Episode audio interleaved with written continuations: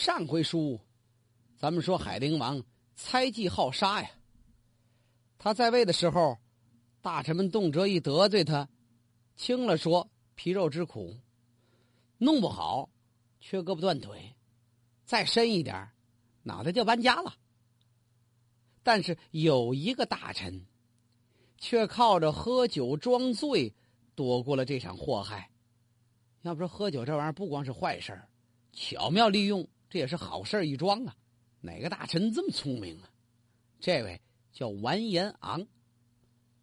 完颜昂那可是前朝功臣，他早年就随着金太祖阿骨打南征北战，立下了赫赫战功。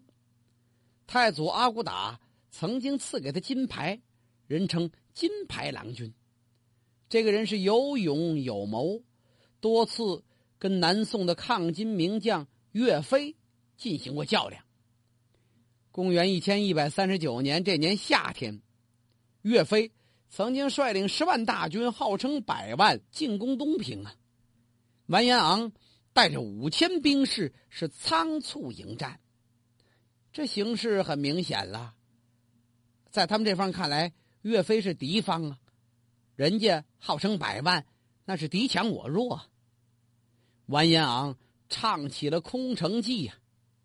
当时城外的桑树长得十分茂盛，完颜昂派人在树林里边竖起了好多军旗，作为疑兵，自己呢带领精兵出阵迎战。岳飞、岳鹏举也吃不准了，这金兵到底有多少人呢？这是兵者虚实结合呀。岳飞不知底细，就不敢贸然进军，白白浪费了战机。相持数日之后，岳飞引兵后撤。岳飞的军队乘船沿着河水逆流而上，金兵呢还在后面追袭。当时连日大雨呀，完颜昂命令部队就在河边扎营。到了半夜三更时分。完颜昂突然下令，传我将令拔寨北撤。和大伙都有点不满意，怎么将士上一路上是踩着泥泞，又累又饿，这么急好容易赶到这儿，怎么这就走啊？那不白来了，太难为他们了吗？完颜昂板着脸不理众人呢，亲自由打那鼓手的手中接过来那鼓槌嘣嘣嘣。敲响战鼓，鼓声停止，再不走者斩呐！可大伙一看这鼓声不定哪会儿停，赶快跑吧！金兵是弃营而去啊，一直朝北走了二十多里，这才站住身形。果不其然，就在这天晚上，岳飞带领宋兵前来劫营，是结果扑了个空。或大伙一听说宋兵劫营扑空了，连忙向着完颜昂来庆贺呀。将军，您怎么就能够如此料事如神呢？嗨，文阳一听，什么料事如神呢？宋军沿河而下，那才叫逃跑。可咱们都看见了，宋军是逆河而上，这逆流而走，分明是引诱我们去追呀。这些天是大雨不断，道路泥泞，他们在船上安然无恙，咱们在陆地上可不一样。咱们的兵丁是又饥渴又劳累，淋湿了衣服，也淋坏了弓箭。咱们处于下游，地势不利呀。他要从上游反扑，必然是占着天时地利了。故而我断定岳飞必来劫营。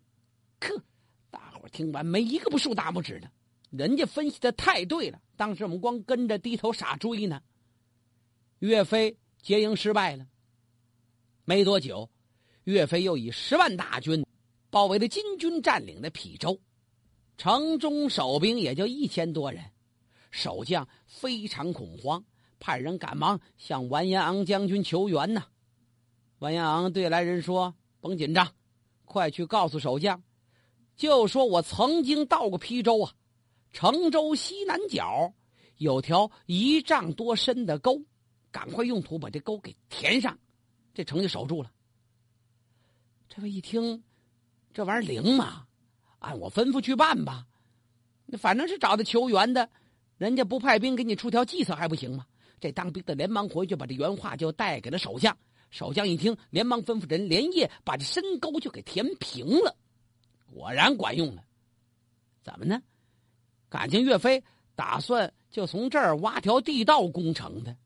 一看沟都给填死了，城中已有了防备，人家岳飞就放弃了。与此同时，完颜昂发兵救援。岳飞只能撤退。后来海陵王南下伐宋，完颜昂为右军大都督，但他作战并不卖力气。海陵王死于兵变之后，完颜昂派人杀了海陵王的儿子，率军北归，拥护金世宗。他从扬州回到京城，他媳妇在家里为他设酒宴接风洗尘，才喝了几口。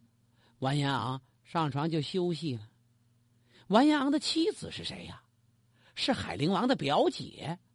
海陵当政的时候，完颜昂是嗜酒如命，经常豪饮，有时候一醉醉好几天都醒不过来。海陵王没少了当面数了他，哪有你这么喝酒的？啊，你就算是朕的姐夫吧，就算酒白给你喝，那倒不是花钱的问题，你也不能这么往死了喝呀。可越说呀。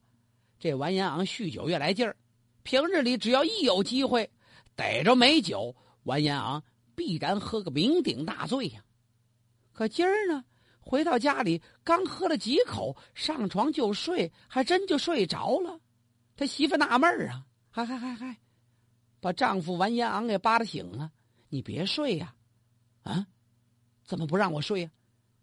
平日里见酒没命，今儿怎么喝两杯你就躺下了？嗨，贤妻呀，我并不想喝酒。以前我要不借酒装疯卖傻、韬光养晦，你兄弟海灵还不把我早就斩了。如今明君在位，理当自爱，所以我也不多喝了。完颜昂数朝为官，位至三公，但他慷慨大方，乐善好施啊。穷亲戚上门，没有一回驳面子的。他总是解囊相救，把家中的财物全都赠给朋友们。有人劝他留点儿，你也有儿子有闺女的，家里没得花怎么办呢？哎，完颜昂摇摇头，人各有命，儿女只要能自立就可以了，何必要为儿女子孙们去做马做牛呢？好嘛，儿孙自有儿孙福。不为儿孙做马牛，瞧人家活的，要说是够潇洒的。从几件事都能看出，这完颜昂是一个相当精明、相当世故的人。可史学家对他评价呀，倒不高，说这个人是明哲保身，有失大臣之道。呃，说书人倒不这么看，也许在史家们看来，大臣们只有做到文者死谏，武者死战，才算是忠臣吧。可又有几个史家敢于去公开指责那些专制的暴君？对那些苟活于专制暴政下的臣民，又何必过于的求全责备呢？但是不管怎么说呀，金世宗算是一个好皇帝。金世宗齐家治国，堪称明主。史书上说，这位皇帝天资仁厚，保全宗室，无所不至，人称小尧舜。那么金世宗到底有这么高的威望，有这么高的品德吗？实际也有史官美化的一方面。如果真是尧舜的话，他也不会想到自己的子孙会遭受到如此的祸患。过去大伙都知道，这皇帝们最大特点就是老婆多，老婆多儿子多呀，难免家庭纠纷也多。金世宗皇帝也跟一般的皇帝一样。他也是老婆多儿子多，但他最喜欢的儿子是已故的皇后乌林达氏所生的长子允恭。他把完颜允恭立为太子。允公这个人为人厚道，素服人望，没想到还没继位就病死了。金世宗只能把皇位传给了孙子完颜景，这就是金章宗。金章宗喜欢舞文弄墨，也颇有才气，可是气量不大。对自己的叔叔伯父，他最看不惯。他叔叔啊，叫完颜永岛。这永岛本是元妃李氏所生。张宗即位之后，把他封为魏王，后来又迁封为郑王。完颜永岛对自己这侄子皇帝张宗的安排很不满意，又不敢轻举妄动。他的家奴有一位叫毕庆寿，就跟这永岛说了，说有一个算命先生叫郭先生，这郭先生相面倍儿准。永岛一听，那把他请来，给我们相相面吧。和这郭先生就来了，一见着永岛，哎呀，先来个大喝一声，算惊人比大概。怎么大王相貌果然非凡呐！永岛被他说的有点心动了，马上把自己的亲信都找来，你们看看天下，预卜预卜吉凶吧。大臣们一看，我给您找人算了，丑年有兵灾，属兔的人来年春天当收兵而能得天下呀！啊，我就属兔啊！旁边那郭先生还给算呢，我昨天也观了天象了。我看见赤气冲犯紫薇，白虹贯月，这都表示将要发生军变呐。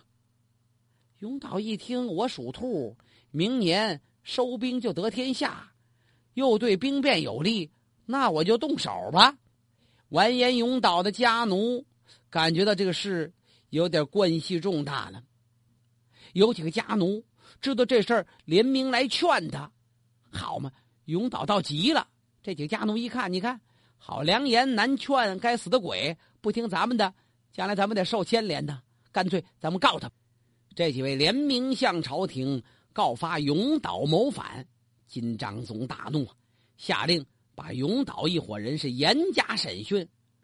这案子牵连的人是越来越多，老也不能结案，金章宗很生气，命丞相赶快定案呢。丞相们建议赶快判决完事儿，以安人心就得了。皇帝一看，行了，差不离，别再牵连别人了，下诏赐永岛跟妃子，还有他的两个儿子、一个闺女，全都自尽。手下参与的这一帮，甭管是算命的还是亲之进派吧，全都诛杀呀。这案子就算结了。这个事情对金章宗刺激很大，由此他对他的叔叔啊、伯父啊。所有的王公，他都感觉要多加小心了。如果说完颜永岛的死是咎由自取的话，那么永岛的兄弟永忠死的就有点冤了。完颜永忠的母亲是张氏，张飞生下永忠就死了。世宗继位之后，追封这张氏为元妃。永岛跟永忠啊。是一母所生。公元一千一百七十九年的时候，世宗将皇后乌林达氏的墓迁葬到了坤后陵，永忠跟永岛的母亲元妃也作为陪葬，把这墓也迁过去了。举行葬礼的队伍从宫中出发，永忠看到他母亲的灵柩在前面，就吩咐执黄伞的仪仗队在前面开路啊。可这黄伞的仪仗，大伙都知道。这是给皇后专用的，你这张氏夫人充其量是元妃呀，不够这级别呀。但是这永忠妃坚持用，这负责葬礼的太监没办法，只得把黄伞先用给元妃这仪仗队了。当时那皇太子允恭还活着呢。您想，那乌林达氏这皇后是允恭的生母啊，允恭光着脚在前面直蹦，是火冒三丈。我母亲的仪仗哪儿去了？后来一打听才知道被永忠用了。哎呀，皇太子允恭对这完颜永忠就有了意见了，把这事儿就跟他儿子完颜景念叨了。完颜景就是后来这金章宗啊。可是完景认为是不是伯父永忠弄错了呀？不会是故意失礼吧？但是这件事儿，张宗可记在心里。